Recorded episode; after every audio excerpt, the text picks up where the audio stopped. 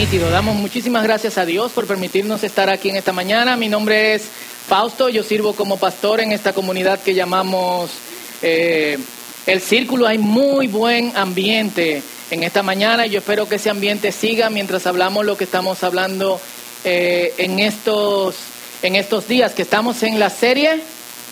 ¿Cómo se llama? Hablando sobre nuestros valores. Si me pueden apagar esta luz de aquí arriba. Eh, sería chulísimo. La semana pasada hablamos de nuestro primer valor, que es obedientes al Espíritu. Dice, buscamos hacer lo que el Padre hace, reconocemos su derecho a romper nuestras reglas y ofender nuestras sensibilidades.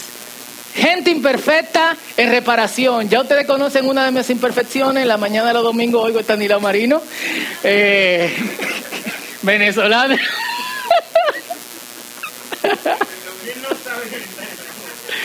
Eh, bueno, para los que no conocen Tanilo Marino, los que son viejos cristianos, era la única opción que había antes, lo único. Entendemos que Dios trabaja desde nuestras imperfecciones y por eso queremos crear un ambiente donde seamos aceptados mientras somos transformados y restaurados por Dios. Vamos con esto. ADN. Hace unos años ante el avance de algunas personas en su relación con Dios y ver que otras personas como que, mm, no sé, como que no avanzan, no progresan, qué sé yo, a un grupo de hombres se le ocurrió la brillante idea de enmarcar y separar a quienes sí tenían una buena relación con Dios y aislar de alguna otra persona, de, una, de alguna otra forma, las personas que ellos entendían que no tenían una buena relación con Dios, porque esas personas podían contaminar al resto de las personas que sí estaban avanzando y que tenían una buena relación con Dios. Fue Dios, decían. ¿Quiere venir? Primero cambia, decían. A alguien no le cuadró las cosas y dijo, ¿qué es esto? ¿Cómo así? Precisamente ser alguien era Dios y decidió tomar la rienda del asunto. Vino, creció, trabajó, le tomó 30 años interactuando con la gente, arreglando cositas en la casa de alguien, reparando los botes del papá de, de, Pedro y de Juan, poniendo un marco de una puerta, pero viendo cómo la gente sufría, cómo era oprimida, no solamente internamente, sino también por, por la corrupción política, que no es nuevo, viene desde hace mucho eh, tiempo, y todos estos 30 años le tomó estar tranquilo, observando e interactuando con la gente, quizás haciendo una que otra cosa, pero no tenemos registro de eso hasta que subió a esa montaña y dijo, bienvenidos los pobres en espíritu. Alégrense porque de ustedes es el reino de Dios. A todo el mundo le llamó la atención, ¿cómo así? Bienvenido, si siempre me han afuereado. No se supone que quienes son pobres en espíritu no pueden formar parte de la comunidad de quienes son ricos en espíritu. Bienvenidos los que lloran.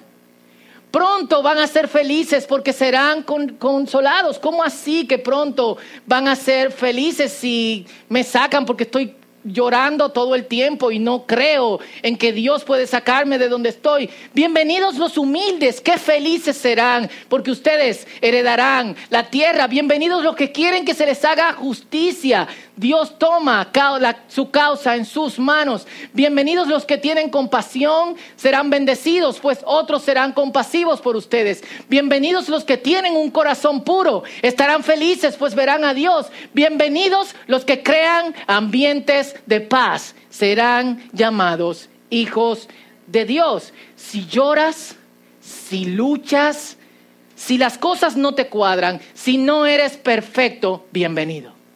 ¡Wow! O sea, yo no sé si a ustedes no les llama la atención eso, pero Jesús sale de la sinagoga donde casi lo apedrean a la calle, a un grupo de gente que está atento escuchándolo y que no cree que tiene la posibilidad de formar parte de la comunidad de la gente de Dios y dice, son bienvenidos. Yo los acepto. By the way, yo soy Dios. Gracias.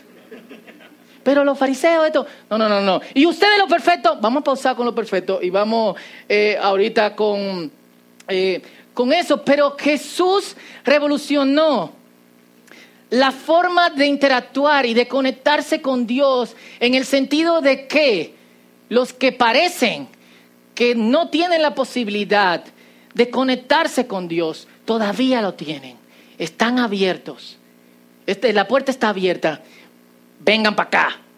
Y la cuestión parece, eh, lo que hicieron estos hombres muchos años atrás, una regla implícita porque eh, lo vemos a cada rato.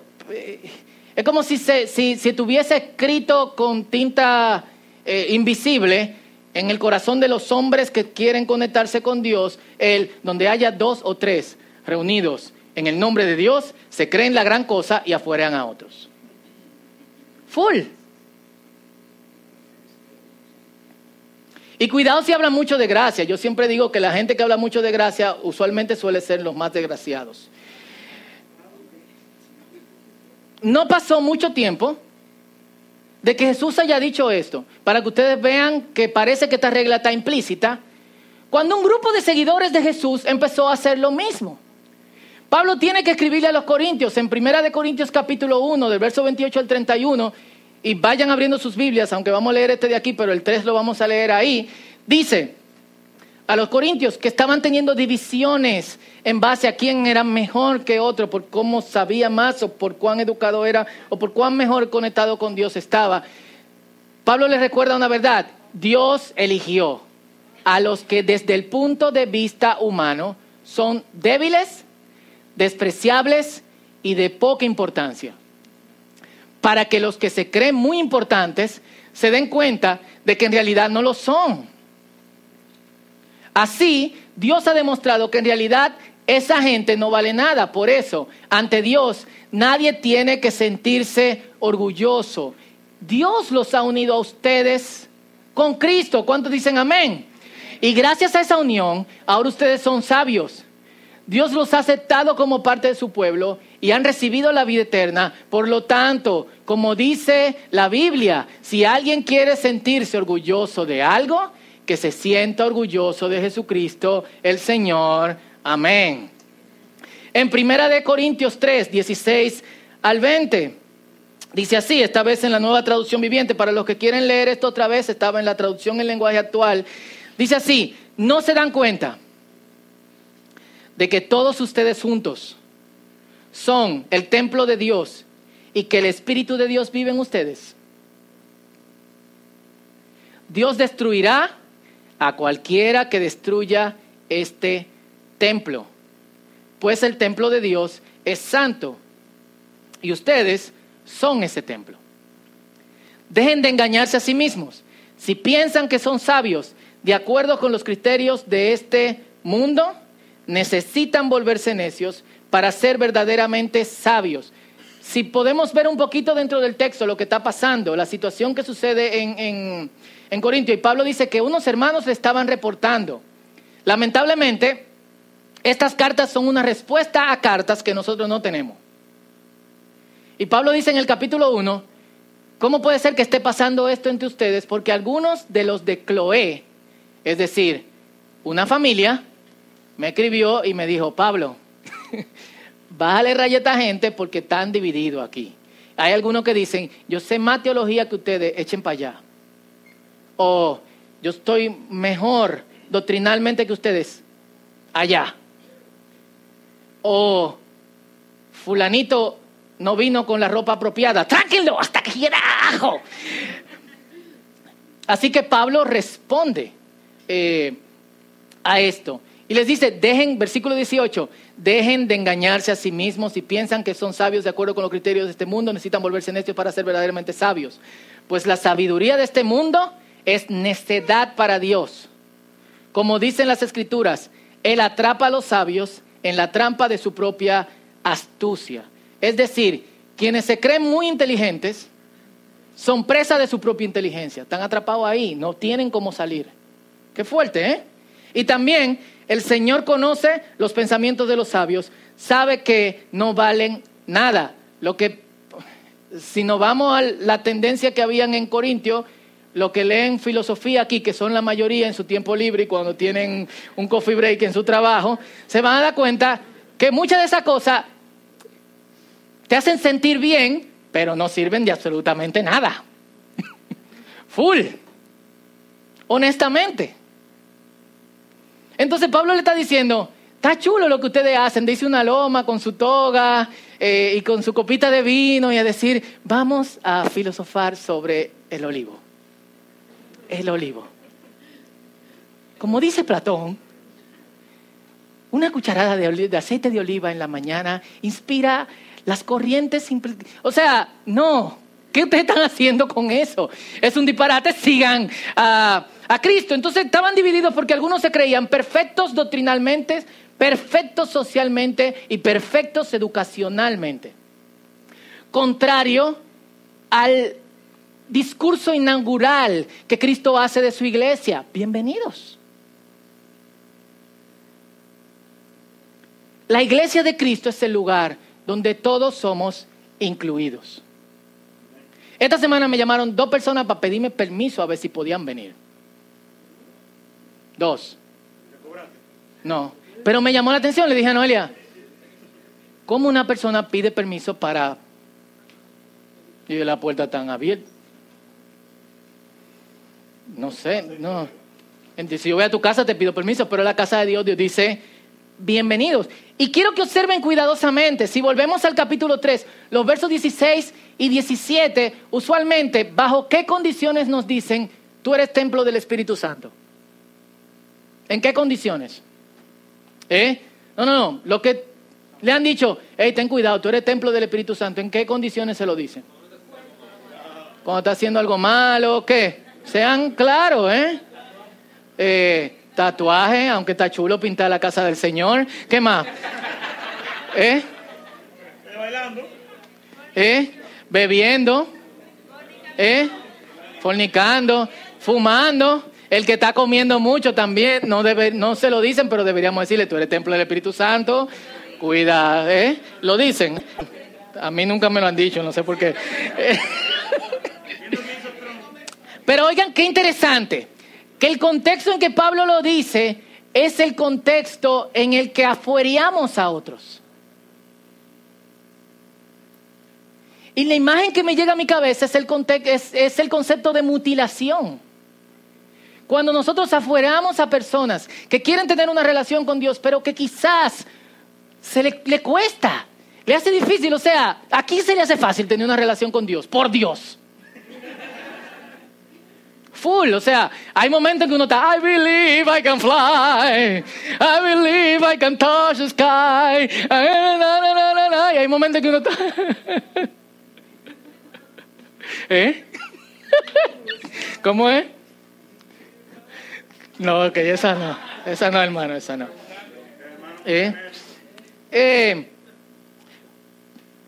el contexto en que Pablo lo dice es el contexto en que algunos se dedicaban al echabainismo, perdón, a tirar cositas a otros creyentes, ¿eh? a, a otras personas, y le decía, señores, recuerden, ustedes todos juntos son el templo del Espíritu Santo, todos juntos. Y como todos juntos son templo del Espíritu Santo, deben de tener cuidado cuando ustedes rechacen, hablen mal, chimoseen o afueren de a otros, porque están causando división en el cuerpo de Cristo. Y, peor aún, peor aún, versículo 17, ¿quién lo lee? Solamente la primera oración. Sí, duro. Espérate, espérate, espérate. Ábreme aquí. Y dice así, Dios destruirá al cualquiera que destruyan este templo.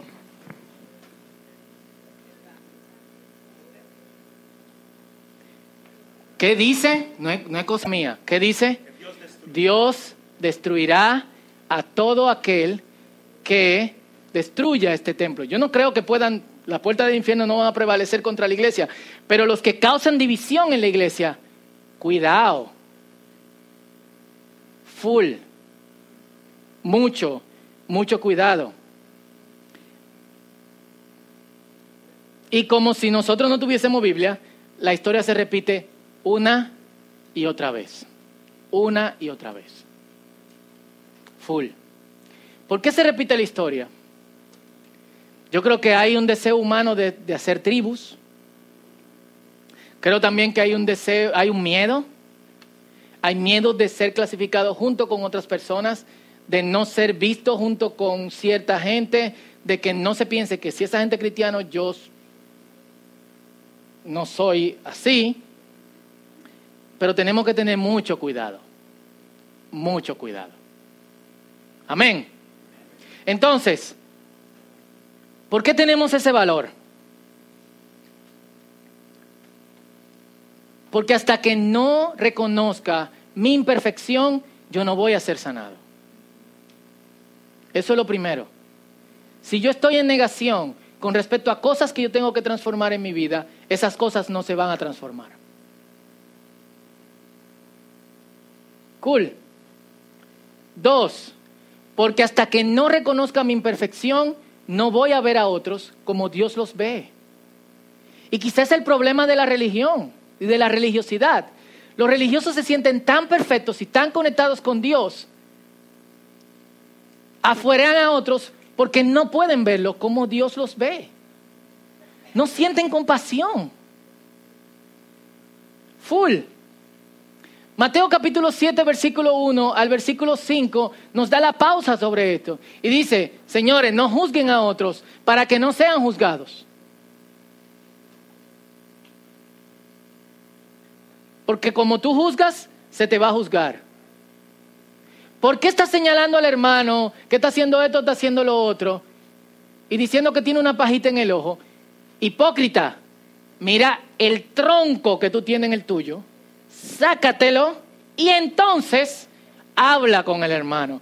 ¿Qué es lo que Jesús está diciendo? Mira hacia tu propia imperfección primero. Y si somos honestos, ¿quién, quién, aquí es perfecto? Y ahorita vamos a hablar de perfección. Pero ¿quién es perfecto aquí? Levante la mano. Alicia dice Alepo. Entonces Jesús no está explicando el proceso. Antes de yo ayudar a otros, yo debería de ver hacia adentro de mí mis propias imperfecciones. Y entonces yo puedo ayudar a otros. ¿Por qué? Porque me he visto de compasión al primero ver hacia mí. Y vamos con eso más adelante. Tercero, hasta que no vea a otros como Dios los ve, no voy a perdonarlos. Henry Nowen decía, el perdón es solo real para quien ha descubierto las debilidades de su amigo y los pecados de su enemigo en sí mismo y se atreve a llamar a todos los seres humanos hermano. Si empezamos por atrás, no causa división entre esa persona y otros, porque quizá esa persona no tiene una relación con Dios como esa persona espera. Así que no importa, lo llama hermanos. Antes, si tú eras cristiano, nosotros tenemos un saludo dentro del cristianismo, que es Dios te bendiga. Entonces, la forma de tú saber que alguien era cristiano, que esa persona te respondiese amén. Si esa persona te decía igual, tú decías, o gracias, tú decías, ¿es nuevo creyente o no es cristiano? Es así. Y si llegaba y te decía, yo soy, yo soy cristiano, ah, qué bueno, Dios te bendiga, igual. Dije que es cristiano, pero no sabe, no, no sabe el código secreto. no sabe el código. Peor aún, si tú te dabas cuenta que una persona no era cristiana, tú no le decías Dios te bendiga. Fuerte. ¿Eh? ¿Por qué? No sé. Y no era una y otra iglesia, todos hacíamos, eh, hacíamos eso. Hasta lo que nos parecía raro, como que tú decirle a una persona que no era creyente, Dios te bendiga, era como eh, extraño. Pero solamente puedes perdonar cuando sabes que lo que otros hacen, tú también lo haces o puedes hacerlo.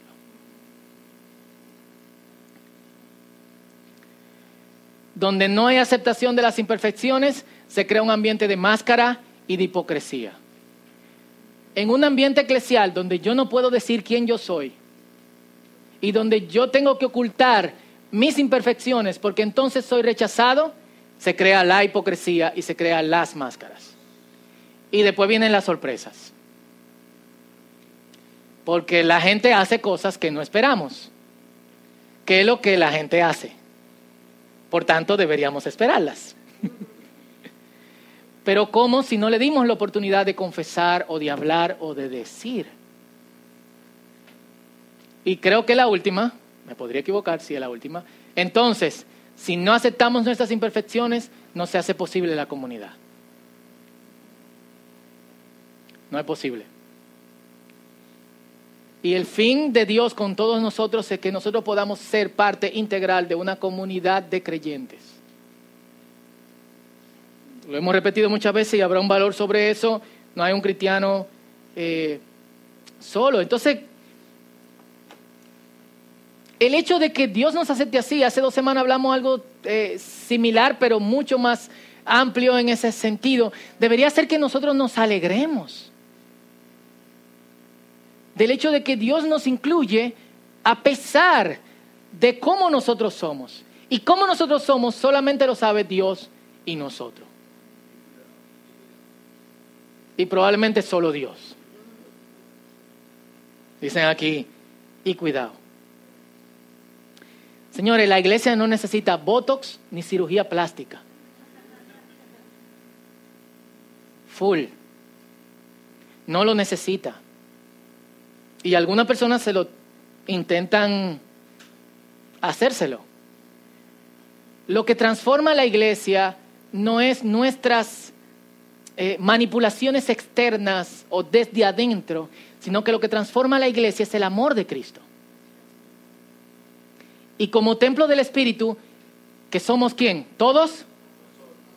Y dice todos nosotros juntos. Como templo del Espíritu Santo, ese amor corre por nuestras penas. Si es el amor de Cristo y Cristo es la cabeza, ¿por dónde corre ese amor? Por todos nosotros. Entonces, es en ese ambiente de amor que sucede la reparación. Es la evidencia del amor de Dios en la comunidad de fe que junta todas nuestras piezas y nos devuelve la vida. Es la paciencia de nuestros hermanos cuando insistimos en que no queremos buscar a Dios, pero salen como Cristo saldría, que deja la 99 ovejas y busca una, sale detrás de nosotros y nos buscan y nos levantan y oran con nosotros, a pesar de que no queramos, insisten. ¿Por qué? Porque corre el amor de Dios a través de ellos. ¿Por qué? Todos juntos somos qué? Templo del Espíritu Santo. ¿Eso no es un motivo de alegría? ¿Eh? Hay como que no le alegra mucho eso. ¿Eh? ¿No es motivo de alegría? Amén, dígalo bien. Wow, uf. Eh, entonces, es, es ahí que sucede de alguna otra forma la reparación, porque tiene que haber una reparación. Un hospital que está orgulloso porque tiene toda su capacidad de habitaciones y de camas llenas de enfermos, pero nadie se sana o se mejora, hay problema. Hay problema. Full. Las heridas que no se sanan, y Eden. Full. Y se infectan. Jesús dice en Mateo capítulo 5, versículo 48, sean perfectos como nuestro Padre que está en los cielos es perfecto. Ahora, Casi siempre que uno lee ese versículo piensa en perfección moral. Y yo creo que la perfección moral tiene su cabida en esto. Pero ¿en qué contexto Jesús lo dice? Cuando yo estaba pensando en este pasaje, yo pensaba en cuando tú vas al zoológico y tú ves al león tirado así en el piso. Y tú quieres como verlo persiguiendo una gacela, pero la gacela la tienen en otro lado. O cazando. Dicen, aquí está el león a su derecha, el rey de la selva. Mientras está tranquilo, la leona sale de cacería y tú ves la leona con tres, cuatro pollos que le tiraron o un pedazo de vaca ahí en el piso, llevándole al león. Y el león deprimido así, en el piso. ¿Eh? Muy diferente a cuando tú ves un león en un documental. ¿Qué fue?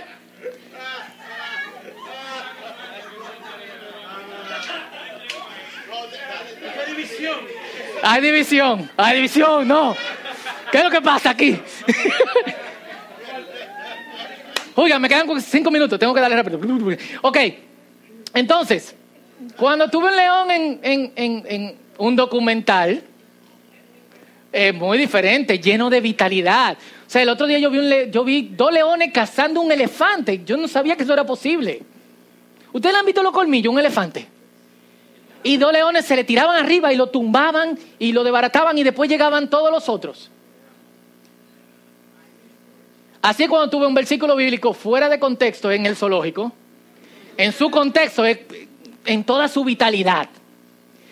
¿Bajo qué contexto Jesús dice, sean perfectos como su Padre Celestial que está en los cielos? ¿Es perfecto? Y si quieren pueden abrir su Biblia, voy a ir rápido para que no vean, para que vean que no les miento. Él dice, perdonen a quienes les ofendan. Amen a sus enemigos.